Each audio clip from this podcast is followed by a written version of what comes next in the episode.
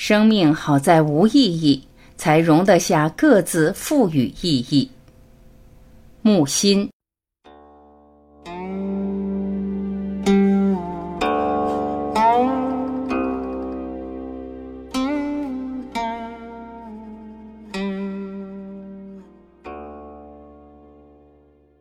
一，任何理想主义都带有伤感情调。所有的艺术，所已有的艺术，不是几乎都浪漫，是都浪漫，都是浪漫的。这泛浪漫，泛及一切艺术。当我自身的浪漫消除殆尽，想找些不浪漫的艺术来品赏，却四顾茫然，所有的艺术竟是全都浪漫，而谁也未曾发现这样一件可怕的大事。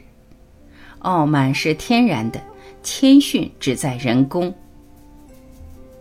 二，上帝不掷骰子，大自然从来不说一句俏皮话，人徒劳于自己赌自己，自己瞎弄自己。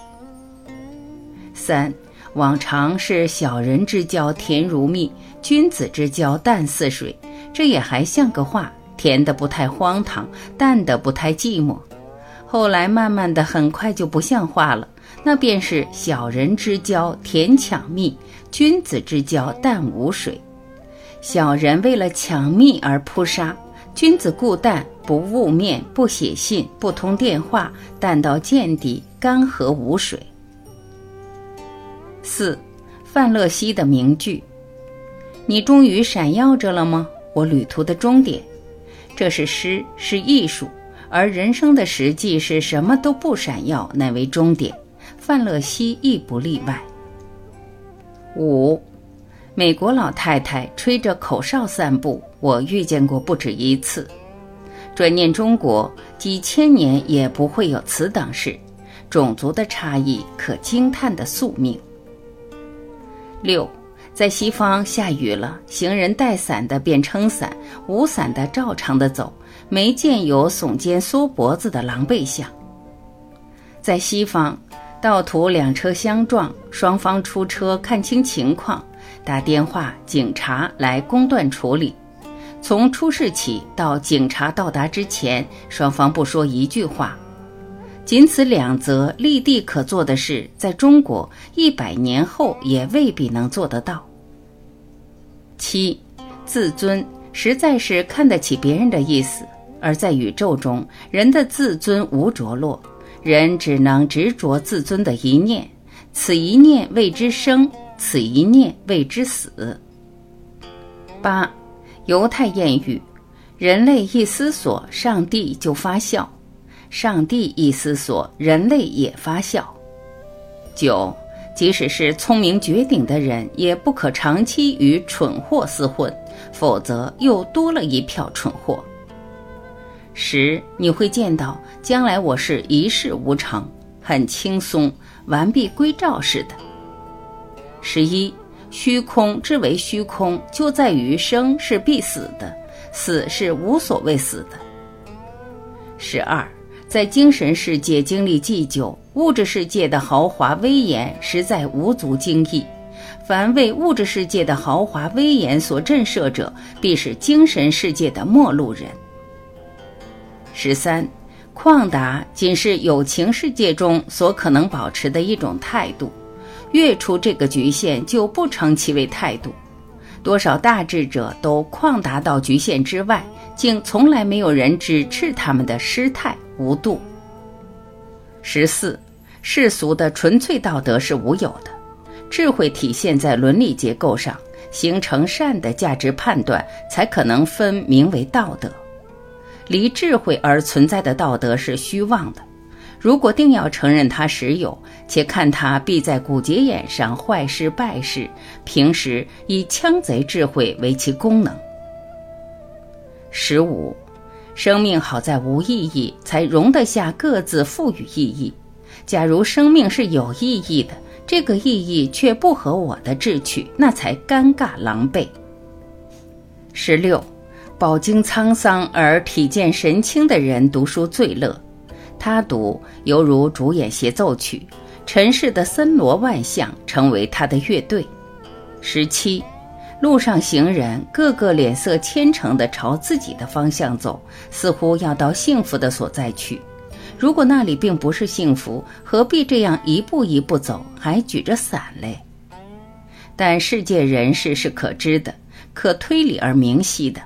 路上行人多半往不幸的所在走。既然不幸，为何要去？是呢，就因为如此，才叫不幸。十八，艺术是最虚幻不过的了，全凭人的领悟而存在。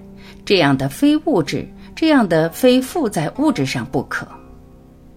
十九，是爱情的舞台上五光十色、烟尘抖乱的，那是种种畸恋、二流、三流角色。一流的情人永远不必寻允，永远不会失恋，因为。我爱你，与你何涉？二十，爱情本来就没有多大含义，全靠智慧和道德生化出唯美的景观。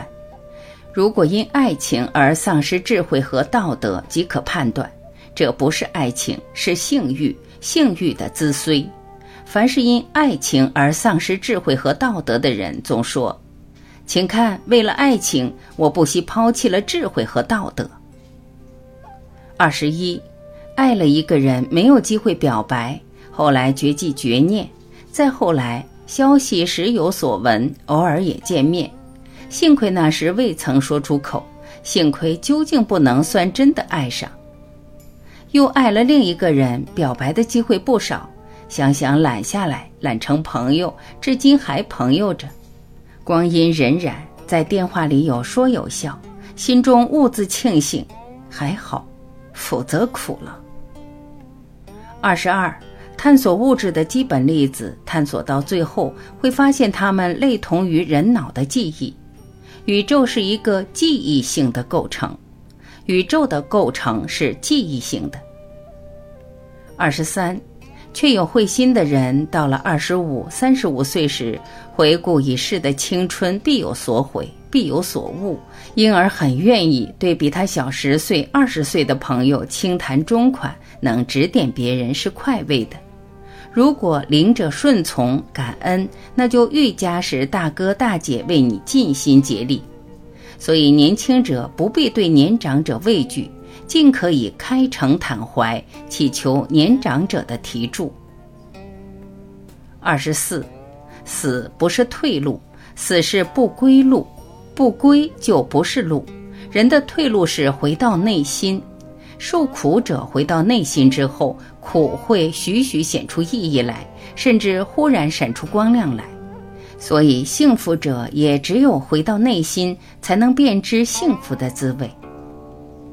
二十五，所谓无底深渊，下去也是前程万里。